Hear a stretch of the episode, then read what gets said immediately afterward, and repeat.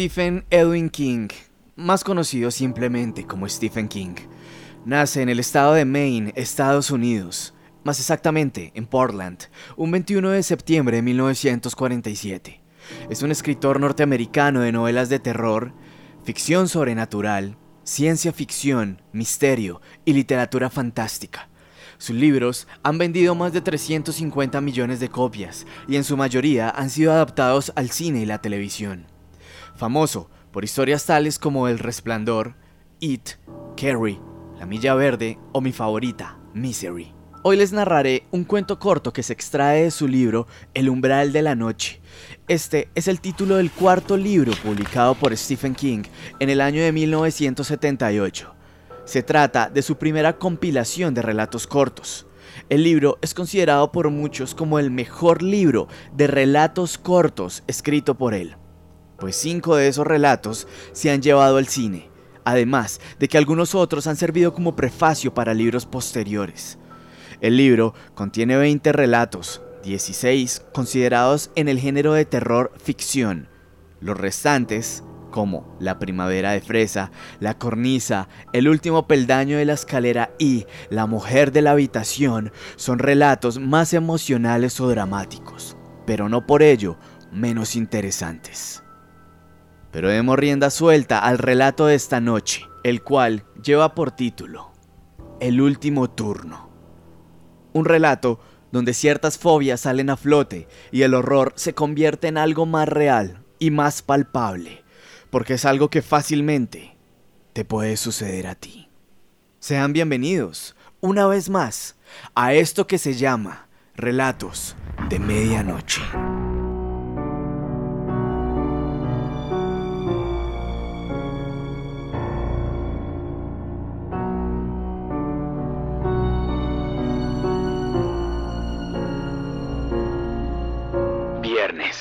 2 de la mañana.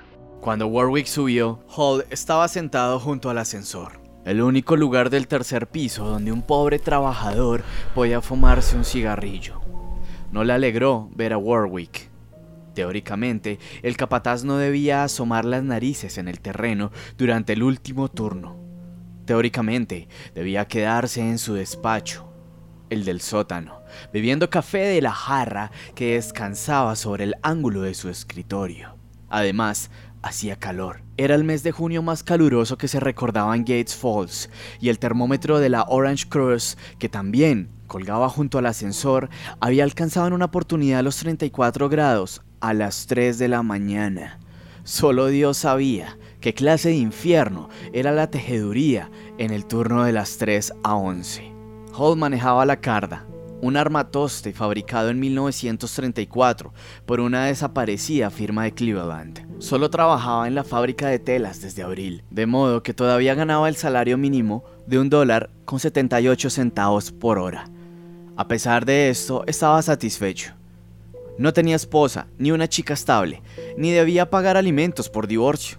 Le gustaba vagabundear y durante los últimos tres años había viajado haciendo autostop de Berkeley mientras era estudiante universitario a Lake Tahoe cuando era botones y luego de ahí a Galveston cuando era estibador y de ahí a Miami, cocinero de minutas. Luego, cuando fue taxista y lavaplatos. Y finalmente llega a Gates Falls, en el estado de Maine, con el cargo de cargador. No planeaba continuar con sus viajes hasta que comenzara a nevar. Era un individuo solitario y prefería el turno de 11 a 7, cuando la sangre de la tejeduría, o bueno, la fábrica de telas, circulaba en su punto más bajo, para no hablar de la temperatura ambiente. Lo único que no le gustaba eran las ratas. El tercer piso era largo y estaba desierto, y solo lo iluminaba el titilante resplandor de los tubos fluorescentes. A diferencia de otros pisos, permanecía relativamente silencioso y desocupado, por lo menos en lo que a seres humanos se refería. Las ratas eran harina de otro costal.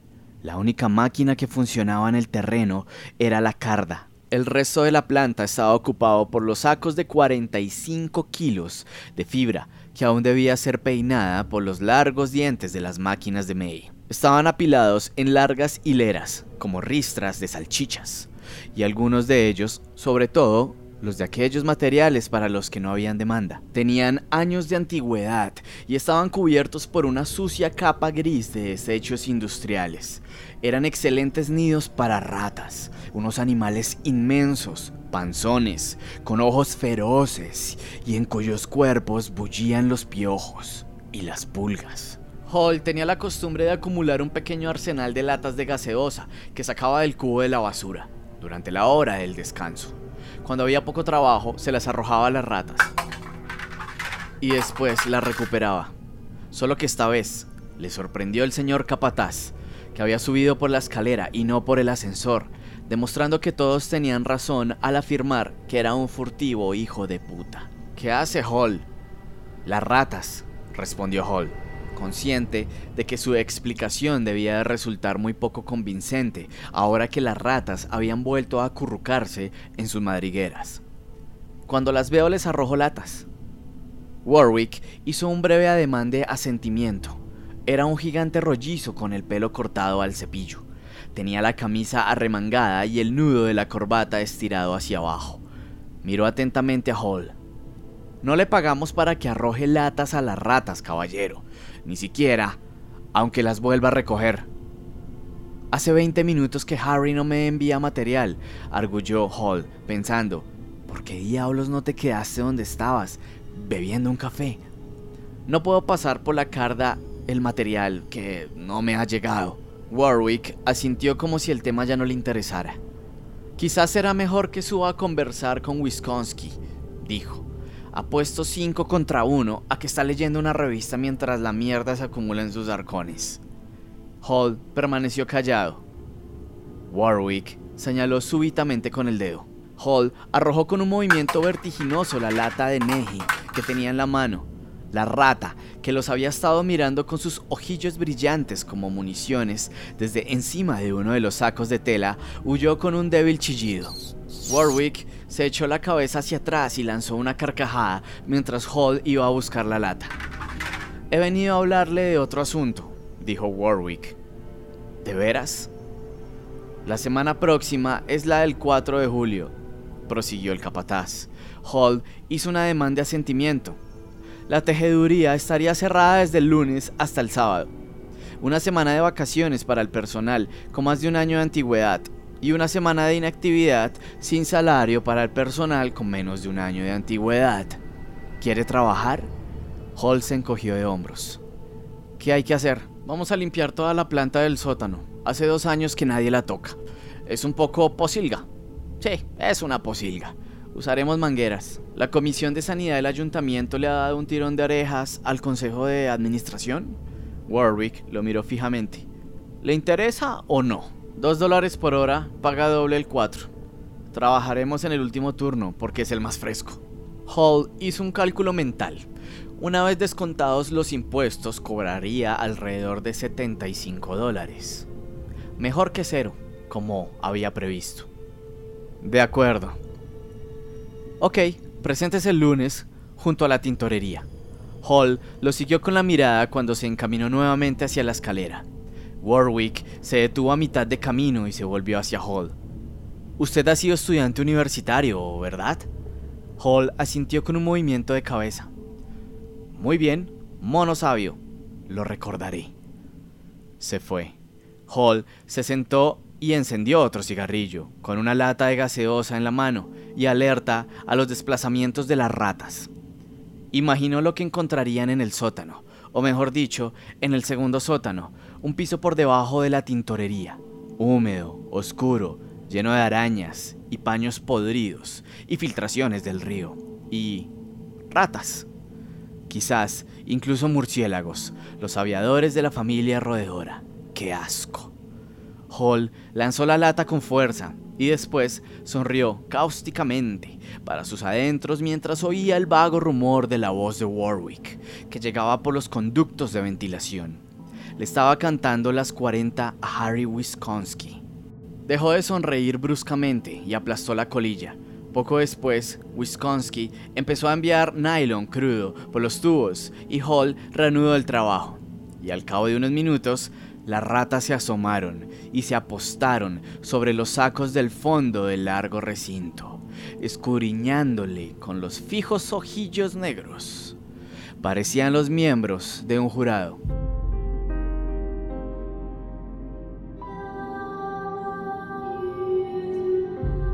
Lunes, 11 de la noche. Había aproximadamente 36 hombres sentados en torno cuando Warwick entró vestido con unos viejos vaqueros insertados dentro de las altas botas de goma. Hall había estado escuchando a Harry Wisconsin, que era inmensamente gordo, inmensamente holgazán e inmensamente pesimista. Sería inmundo, decía Wisconsin, cuando entró el señor capataz. Espera y verás.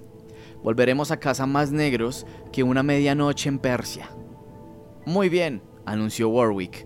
Abajo conectamos 60 bombillas, de modo que tendremos suficiente luz para ver lo que hacemos. Ustedes, muchachos, señaló a un grupo de hombres que estaban apoyados contra los carretes de secado. Quiero que empalmen las mangueras de la tubería principal de agua que pasa junto al hueco de la escalera. Disponemos de aproximadamente 80 metros para cada hombre, de modo que bastarán. No se hagan los chistosos y no bañen a sus compañeros si no quieren que acaben en el hospital. Esas mangueras tienen mucha fuerza. Alguien saldrá mal parado, profetizó Wisconsin agriamente. Espera y verás. Y ustedes, prosiguió Warwick, señalando al grupo del que formaban parte Holly Wisconsin. Ustedes formarán esta noche la brigada de basureros. Irán en parejas con una carretilla eléctrica para cada equipo. Hay viejos muebles de oficina, sacos de tela, fragmentos de máquinas rotas, lo que se les ocurra. Apilaremos todo junto al pozo de ventilación del extremo oeste. ¿Alguien no sabe manejar una carretilla? Nadie levantó la mano. Las carretillas eléctricas eran unos vehículos alimentados a batería, semejantes a pequeños camiones de basura. Después de mucho uso despedían un olor nauseabundo que le recordaba a Hall el de los cables eléctricos chamuscados. Muy bien, dijo Warwick. Manos a la obra.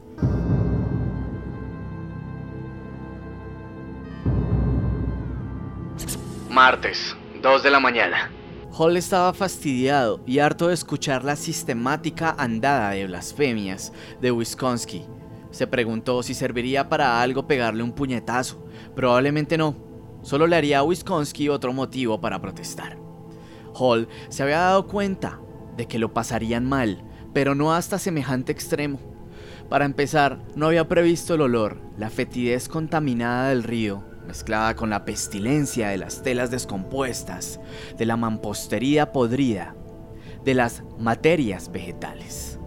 En el último rincón, donde empezaron el trabajo, Hall descubrió una colonia de enormes hongos blancos que se asomaban por el cemento desquebrajado. Sus manos entraron en contacto con ellos mientras tironeaba de una rueda dentada, y le parecieron curiosamente tibios e hinchados, como la carne de un hombre enfermo de bocio. Las lamparillas no bastaban para disipar 12 años de oscuridad, solo conseguían hacerla retroceder un poco y proyectaban un enfermizo resplandor amarillo sobre todo aquel caos. El recinto parecía la nave en ruinas de una iglesia profanada con su alto techo y las descomunales máquinas abandonadas que nunca conseguirían mover, con sus paredes húmedas, salpicadas por manchones de musgo amarillo que había crecido incontrolablemente, y con el coro atonal que producía el agua de las mangueras al correr por la red de cloacas casi obstruidas que desembocaban en el río, debajo de la cascada, y las ratas, tan formidables que, comparadas con ellas, las del tercer piso parecían enanas. Dios sabía con qué se alimentaban allí abajo. El grupo de limpieza levantaba constantemente las tablas y sacos, dejando al descubierto inmensos nidos de papel desgarrado, y los hombres miraban con repulsión atávica cómo las crías de ojos abultados y cegados por la oscuridad huían por grietas y huecos. Hagamos un alto para fumar un cigarrillo, ¿no? Dijo Wisconsin. Parecía sin resuello, pero Hall no entendía por qué, pues había holgazaneado durante toda la noche. De cualquier forma, ya era hora, y en ese momento no les veía a nadie. Está bien. Hall se recostó contra el borde de una carretilla eléctrica y encendió un cigarrillo. No debería haberme dejado convencer por Warwick, refunfuñó Wisconsin. Este no es un trabajo para hombres. Pero aquella noche se puso furioso cuando me encontró en la letrina del cuarto piso con los pantalones levantados. Caramba, cómo se enfadó. Hall no contestó, pensaba en Warwick y en las ratas. Entre el uno y las otras existía un vínculo extraño. Las ratas parecían haberse olvidado por completo de los hombres durante su larga estancia bajo la tejeduría. Eran audaces y casi no tenían miedo. Una de ellas se había alzado sobre las patas traseras, como una ardilla, hasta que Hall se colocó a la distancia justa para propinarle un puntapié, y entonces la bestia se abalanzó sobre la bota, hincándole los dientes. Había centenares, quizás miles. Se preguntó cuántos tipos de enfermedades llevaban consigo en ese pozo negro. Y Warwick, había algo con él. Necesito dinero, dijo Winskonski, pero por Dios, amigo, este no es un trabajo para hombres. Esas ratas. Miró temerosamente en torno. Casi parecen pensar. Incluso me pregunto qué sucedería si nosotros fuéramos pequeños y ellas grandes. Oh, cállate, le interrumpió Hall. Winskonski lo miró, ofendido. Oye, lo siento amigo, solo se trata de que... Su voz se apagó gradualmente. Jesús, cómo apesta este sótano, exclamó. Este no es un trabajo para hombres. Una araña se asomó sobre el borde de la carretilla y le trepó por el brazo. Winskonski la apartó con un manotazo y con un bufido de asco. Vamos, dijo Hall, aplastando el cigarrillo. Cuanta más prisa nos demos, antes saldremos de aquí. Supongo que sí, asintió Wisconsin amargadamente. Supongo que sí.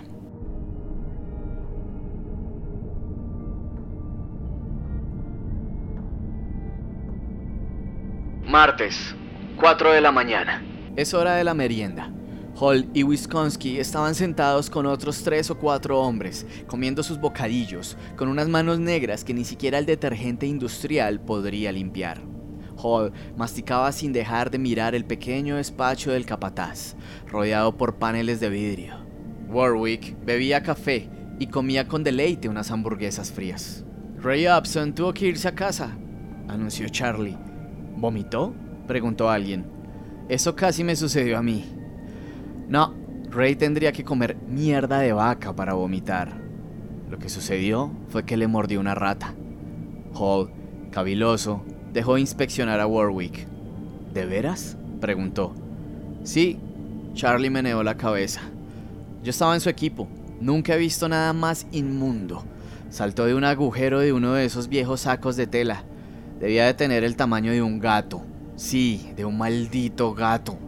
Se le prendió a la mano y empezó a masticarla. Jesús, musitó uno de los hombres poniéndose verde. Sí, continuó Charlie. Ray chilló como una mujer y no se le reprochó. Sangraba como un cerdo. ¿Y acaso creen que esta fiera lo soltó? No, señor. Tuve que pegarle tres o cuatro veces con una tabla para desprenderla. Rey parecía enloquecido. La pisoteó hasta reducirla a un pingajo de piel.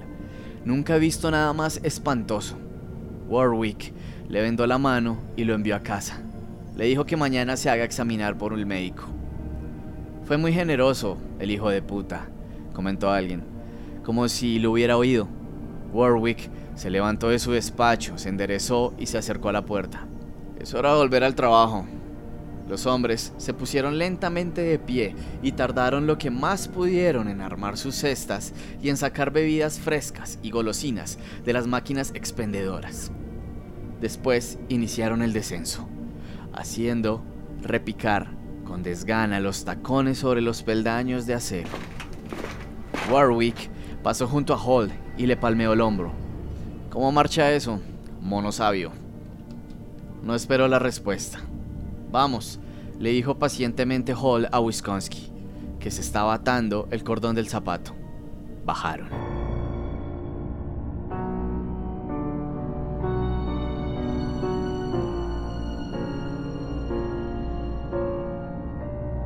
Miércoles, una de la mañana. No podían entrar hasta que el contingente de basureros hubiese limpiado una sección y muy a menudo terminaban de lavar antes de que la sección siguiente estuviera despejada, lo que significaba que disponían de tiempo para fumar un cigarrillo al menos. Hall manejaba la boquilla de una de las largas mangueras y Wisconsin iba y venía desenredándola, abriendo y cerrando el grifo, apartando los obstáculos. Warwick estaba de mal humor porque el trabajo se desarrollaba con gran lentitud. Tal como marchaban las cosas, sería imposible terminar el jueves. Ahora se ajetreaban entre un cúmulo caótico de equipos de oficina del siglo XIX, que habían sido apilados en un rincón. Escritorios con tapa de corredera, libros de contabilidad mohosos, montones de facturas, sillas con los asientos rotos y muchas más cosas. Y ese era el paraíso de las ratas. Veintenas de ellas chillaban y corrían por los pasillos oscuros y demenciales que formaban un verdadero laberinto dentro de ese conglomerado. Y después de que mordieron a dos hombres, los restantes se negaron a trabajar hasta que Warwick envió a alguien arriba en búsqueda de unos pesados guantes reforzados con caucho, que por lo general los utilizaba el personal de la tintorería que debía manipular ácidos. Hall y Wisconsin esperaban el momento de entrar con sus mangueras, cuando un hombre de pelo arenoso llamado Carmichael empezó a aullar maldiciones y a retroceder, golpeándose el pecho con las manos enguantadas, llenando la estancia con su retumbar. Una rata colosal, con la pelambre surcada por vetas grises y con ojillos repulsivos y brillantes. Había hincado los dientes en su camisa y colgaba de allí, chillando y tamborileando sobre la barriga de Carmichael con sus patas traseras. Finalmente Carmichael la derribó de un puñetazo, pero tenía un gran agujero en la camisa y un fino hilo de sangre le chorreaba desde encima de una tetilla. La cólera se disipó en sus facciones. Se volvió y vomitó. Hall dirigió el chorro de la manguera hacia la rata, que era vieja y se movía lentamente apretando aún entre las mandíbulas un jirón de la camiseta de Carmichael. La presión rugiente del agua la despidió contra la pared, al pie de la cual cayó flácidamente. Warwick se acercó, con una sonrisa extraña y tensa en los labios. Le palmeó el hombro a Hall. Es mucho mejor que arrojarles latas a esas pequeñas hijas de puta, ¿verdad? Mono sabio. Vaya, la pequeña hija de puta, comentó Wisconsin. Mide más de 30 centímetros de largo. Dirija la manguera hacia allí. Warwick señaló la pila de muebles. Ustedes, muchachos, apártense. Con mucho gusto, murmuró uno de ellos. Carmichael encaró a Warwick con las facciones descompuestas y convulsivas. Tendrá que pagarme una compensación por esto. Voy a... Claro que sí, respondió Warwick sonriendo. Le mordió una teta. Salga de en medio antes de que le aplaste el agua. Hall apuntó la boquilla y soltó el chorro. Este hizo impacto con un estallido blanco de espuma y derribó un escritorio y astilló dos sillas. Las ratas salieron disparadas por todas partes, ratas más grandes que cualquiera de las que Hall había visto antes. Escuchó que los hombres lanzaban gritos de asco a medida que aquellas corrían, con sus ojos enormes y sus cuerpos curvilíneos y gordos vislumbró una que parecía tan grande como un perro cachorro de seis semanas. Bien desarrollado. Siguió blandiendo la manguera hasta que no vio más ratas. Muy bien, muy bien, exclamó Warwick. A recogerlo todo. Yo no me empleé como exterminador, protestó Saya Peston, con tono de rebeldía. Hall había bebido unas copas con él la semana anterior. Era un chico joven que usaba una gorra de béisbol manchada de hollín y una camiseta deportiva. ¿Ha sido usted Epstein? preguntó Warwick. Epstein parecía inseguro, pero se adelantó. Sí, estoy harto de esas ratas. Me inscribí en la nómina para limpiar, no para correr el riesgo de pescar la rabia o el tifus o quién sabe qué. Quizás sea mejor que me dé baja. Los otros dejaron escapar un murmullo de aprobación. Wisconsin miró de reojo a Hall, pero este estudiaba la boquilla de su manguera. Tenía un orificio parecido al de una pistola calibre 45 y probablemente podría derribar a un hombre a una distancia de 7 metros. ¿Quiere marcar su tarjeta en el reloj, Sai? Me gusta la idea, respondió Epstone. Warwick hizo una demanda de asentimiento. Muy bien, váyase, junto con quienes quieran acompañarlo, pero en esta empresa no rigen las normas del sindicato, ni han regido nunca. El que marque ahora la salida nunca volverá a marcar la entrada. Yo me ocuparé de que sea así. Qué miedo, murmuró Hall. Warwick dio media vuelta. ¿Ha dicho algo, mono sabio? Hall le miró inocentemente. Me estaba aclarando la garganta, señor capataz. Warwick sonrió. ¿Tenía un mal sabor en la boca? Hall no contestó. Muy bien, manos a la obra, rugió Warwick. Volvieron al trabajo. Estás escuchando Relatos de Medianoche. Esto es El último turno, un cuento de Stephen King.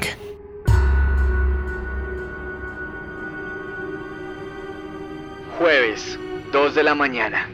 Holly y Wisconsin trabajaban en las carretillas, recogiendo trastos.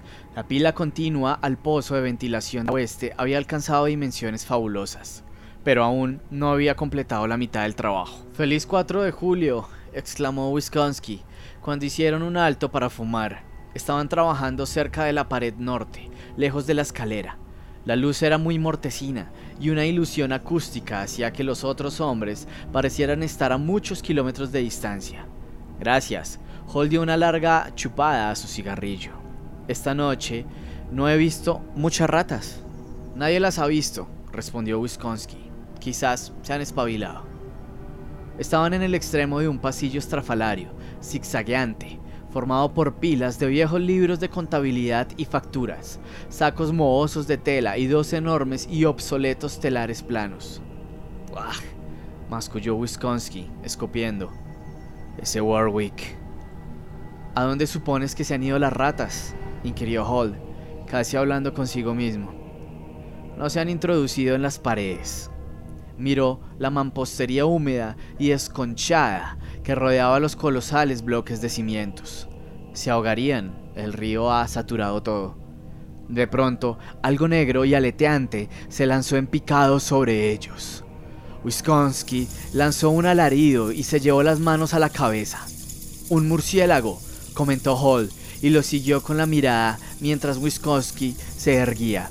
Un murciélago, un murciélago, aulló Wisconsin. ¿Qué hace un murciélago en el sótano?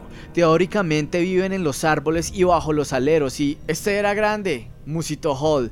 ¿Y qué es al fin y al cabo un murciélago sin una rata con alas? Jesús, gimió Wisconsin. ¿Cómo?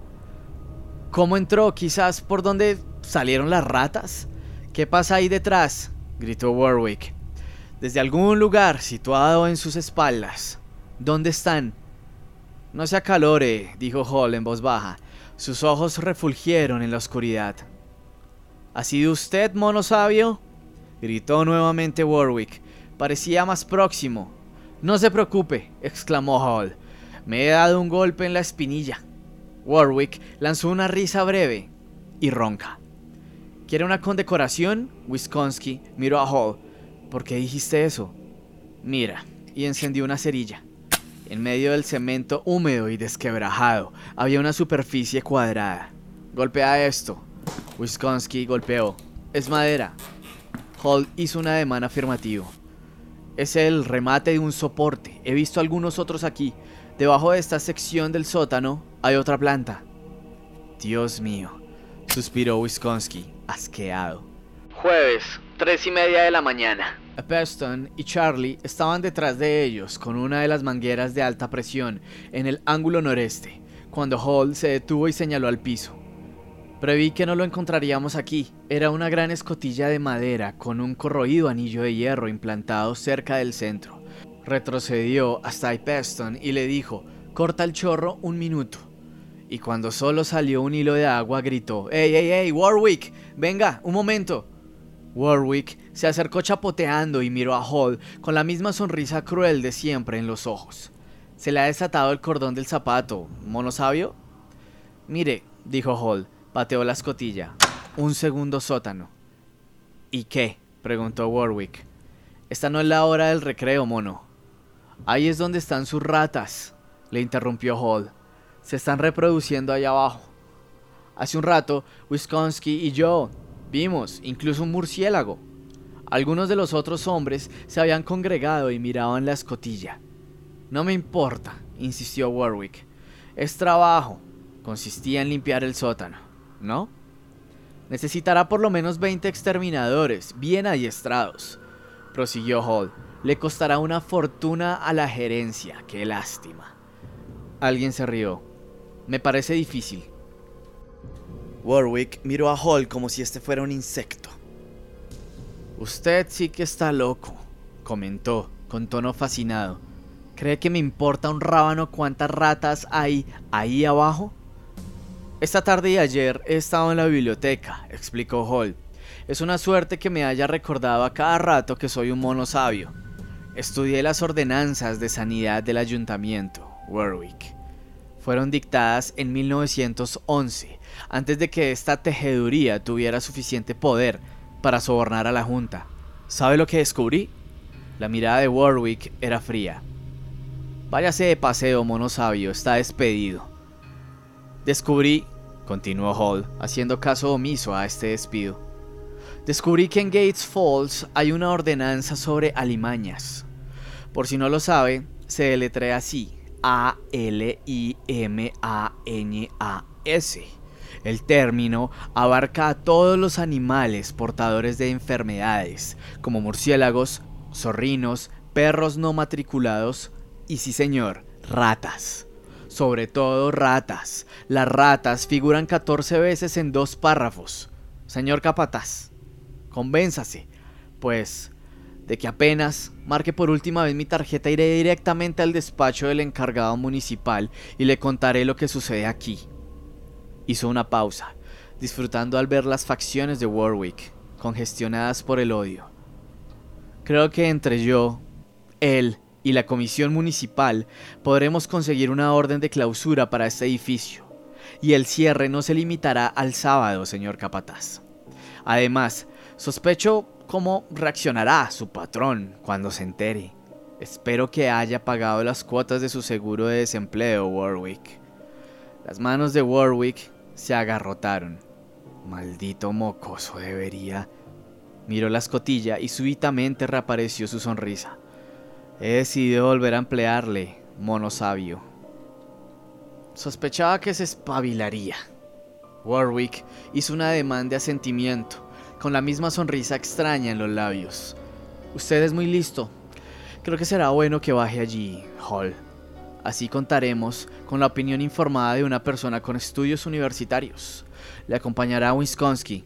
No, yo no, exclamó Wisconsin. Yo no. Warwick le miró. ¿Usted qué? Wisconsin se cayó. Estupendo, dijo Hall jubilosamente. Necesitaremos tres linternas.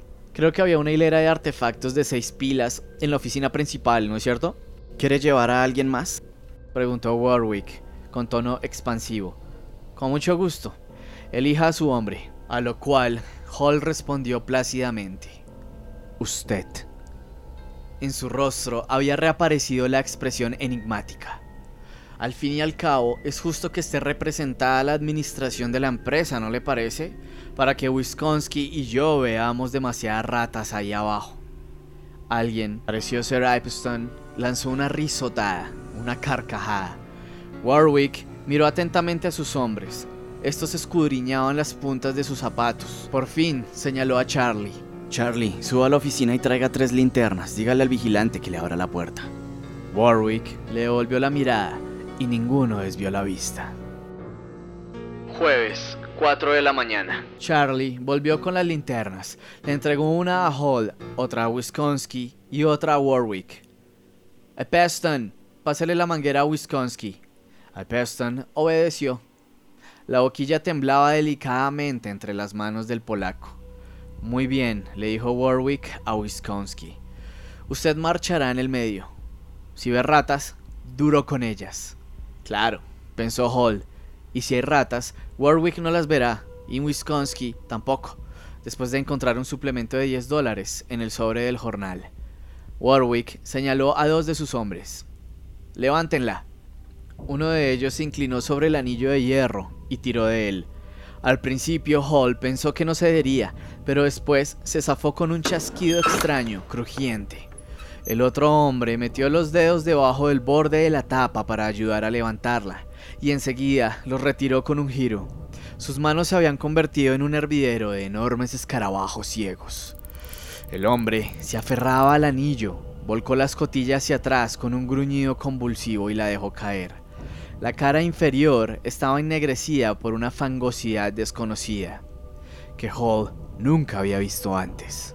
Los escarabajos se desplomaron entre las tinieblas de abajo y corrieron por el suelo, donde fueron triturados bajo los pies.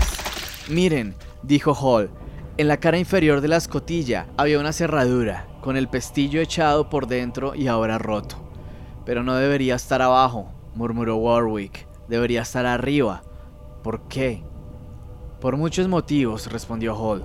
Quizá para que nadie pudiera abrirlo desde aquí, por lo menos cuando la cerradura era nueva, quizás para que nada de lo que estaba de ese lado pudiera salir. ¿Pero quién echó el pestillo? inquirió Wisconsin.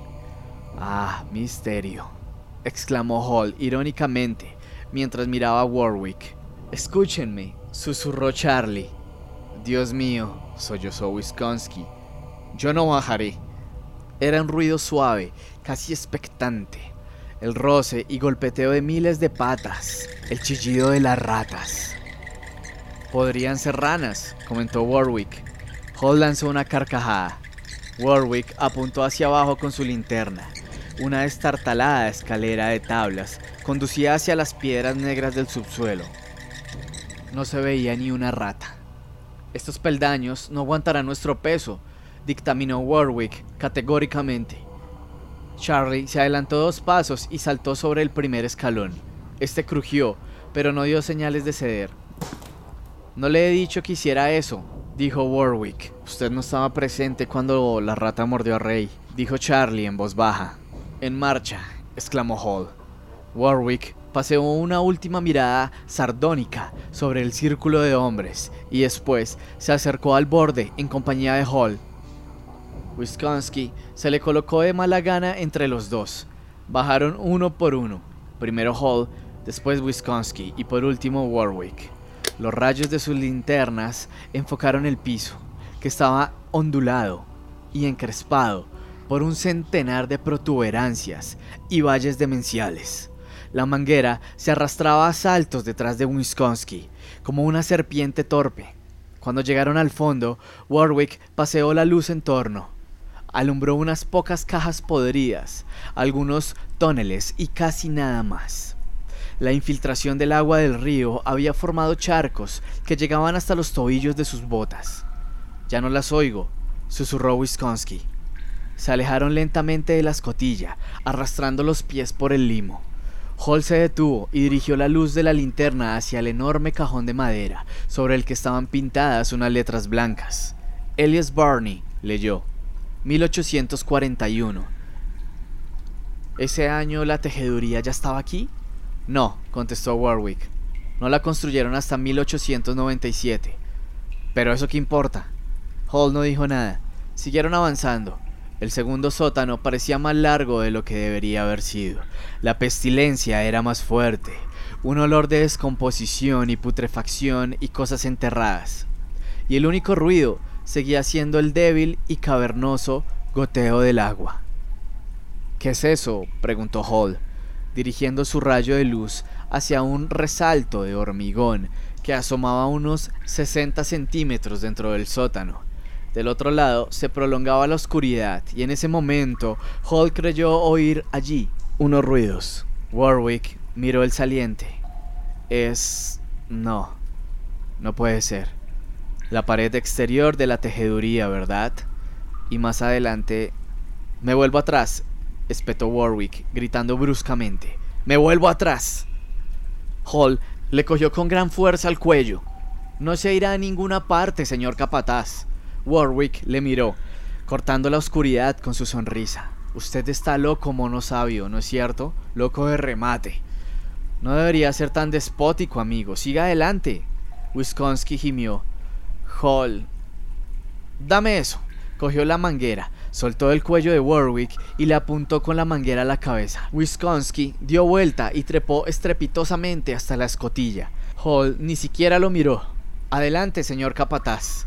Warwick encabezó la marcha y pasó debajo del punto donde la tejeduría terminaba sobre sus cabezas. Hall paseó la luz en torno y experimentó un frío regocijo. Su premonición se había confirmado.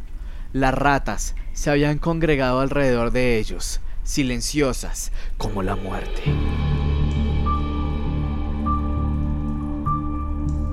Apiñadas, unas con otras, miles de ojillos se miraban vorazmente, alineadas hasta la pared. Algunas llegaban, por su altura, a la espinilla de un hombre. Warwick las vio un momento después y se detuvo en seco. Nos están rodeando, mono sabio. Su tono seguía siendo sereno, controlado, pero tenía vibración disonante. Sí, asintió Hall. Siga.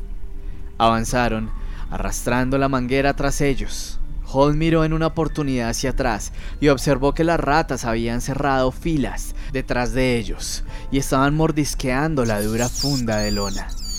Una alzó la cabeza y casi pareció sonreírle antes de volver a bajarla.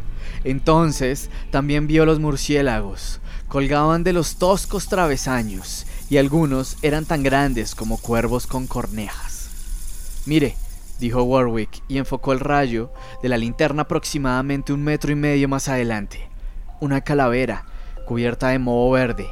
Se reía de ellos. Más lejos, vieron un cúbito, media pelvis y parte de una caja torácica. No se detenga, ordenó Hall.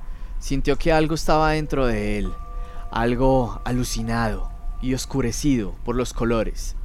Que Dios me ayude. Usted va a ceder antes que yo, señor capataz. Pasaron de largo junto a los huesos. Las ratas no les acosaban y parecían mantenerse a una distancia constante. Hall vio que una de ellas cruzaba por el camino que ellos debían seguir. Las sombras la ocultaron, pero vislumbró una inquieta cola rosada del grosor de un cable telefónico. El piso se empinaba bruscamente al frente y después volvía a bajar. Hall oía un ruido intenso, deslizamientos sigilosos. Provenía de algo que quizás ningún hombre viviente había visto jamás. Pensó que tal vez había estado buscando algo como eso durante todos sus años de absurdas peregrinaciones. Las ratas se aproximaban, deslizándose sobre sus panzas, obligándoles a avanzar. Mire, espetó Warwick fríamente. Hall se dio cuenta. Algo les había ocurrido a las ratas que tenían atrás. Una mutación repulsiva que jamás podría haber sobrevivido a la luz del sol. La naturaleza no lo habría permitido pero allá abajo la naturaleza había asumido otro rostro macabro. Las ratas eran gigantescas y algunas medían hasta 90 centímetros de altura, pero habían perdido las patas traseras y eran ciegas como topos o como sus primos voladores. Se arrastraban hacia adelante con sobrecogedora vehemencia. Warwick se volvió y encaró a Hall, conservando su sonrisa, merced a una brutal fuerza de voluntad. Hall sintió, sinceramente, admiración por él. No podemos seguir internándonos, Hall. Debe detenerlo. Creo que las ratas tienen una cuenta pendiente con usted, dijo Hall. Warwick perdió el control de sí mismo. Por favor, rogó. Por favor. Hall sonrió. Siga adelante. Warwick miraba por encima del hombro. Están royendo la manguera, cuando la hayan agujereado no podremos volver. Lo sé, siga adelante. ¿Está loco? Una rata pasó corriendo sobre la bota de Warwick y este gritó. Hall sonrió e hizo seña con la linterna. Le rodeaban por todas partes y ahora las más próximas estaban a menos de 30 centímetros. Warwick reanudó la marcha. Las ratas retrocedieron, escalaron el minúsculo promontorio y miraron hacia abajo. Warwick llegó primero y Hall vio que su rostro se ponía blanco como el papel. Le chorreaba baba por el mentón. ¡Oh, Dios mío! Jesús bendito. Y se volvió para correr. Hall abrió la boquilla de la manguera y el chorro de alta presión alcanzó de lleno a Warwick en el pecho, derribándole y haciéndolo desaparecer. Se escuchó un largo alarido, más potente que el estruendo del agua, un ruido de convulsiones. ¡Hall! Gemidos, un colosal y tétrico chillido que pareció llenar la tierra. ¡Hall, por el amor de Dios! Un súbito desgarramiento viscoso. Otro grito, más débil. Algo enorme se meció y se volteó. Hall escuchó claramente el crujido húmedo que producen los huesos al fracturarse.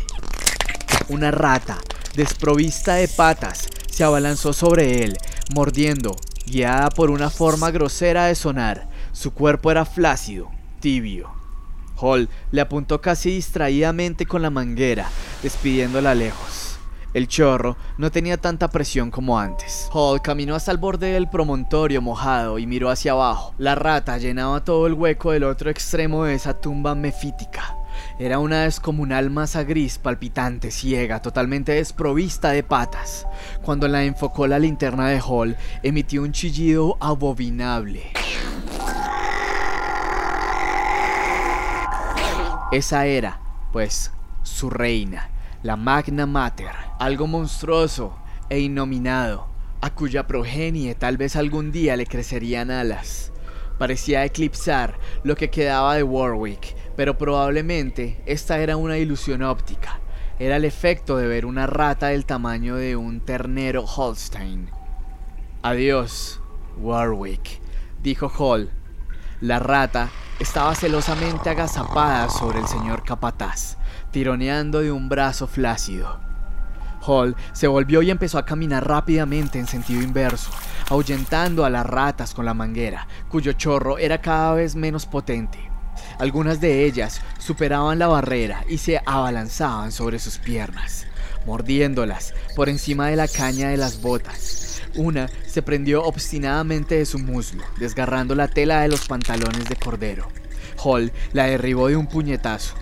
Había recorrido casi las tres cuartas partes del trayecto cuando un zumbido feroz pobló la oscuridad. Levantó la vista y la gigantesca silueta voladora se estrelló contra su rostro. Los murciélagos mutantes aún no habían perdido la cola. Esta se enroscó alrededor de la garganta de Hall, formando un lazo inmundo que lo apretó mientras los dientes buscaban el punto blando en la base del cuello se retorcía y agitaba sus alas membranosas, aferrándose a la camisa en busca de apoyo. Hall levantó a ciegas la boquilla de la manguera y comenzó a golpear una y otra vez el cuerpo de ese animal. El animal cayó y Hall lo pisoteó vagamente. Una avalancha de ratas se precipitó sobre sus pies, trepó por sus piernas. Corrió con paso tambaleante, librándose de algunas de ellas. Las otras le mordían el vientre, el pecho. Una se montó sobre su hombro y le introdujo el hocico inquisitivo en la oreja. Chocó con otro murciélago. Este se posó un momento sobre su cabeza chillando y le arrancó una tira de cuero cabelludo. Sintió que su cuerpo se entumecía, sus orejas se llenaron con la algarabía de la legión de ratas. Tomó un último impulso, tropezó con los cuerpos peludos, cayó de rodillas.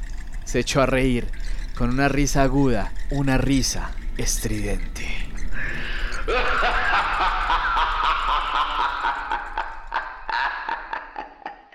Jueves, 5 de la mañana. Será mejor que alguien baje, dijo Charlie prudentemente. Mm, yo no, susurró Wisconsin. Yo no. No, tú no, cagón exclamó Ipeston con tono despectivo. Bueno, vamos, dictaminó Brogan, trayendo otra manguera. Yo, Ipeston, Dangerfield, The New. Vamos a bajar. Stevenson, ve a la oficina y trae más linternas. Ipeston miró hacia la oscuridad con expresión pensativa. Quizás se han detenido a fumar un cigarrillo, comentó. ¿Qué diablos? No son más que pocas ratas. Stevenson volvió con las linternas. Poco después, iniciaron el descenso.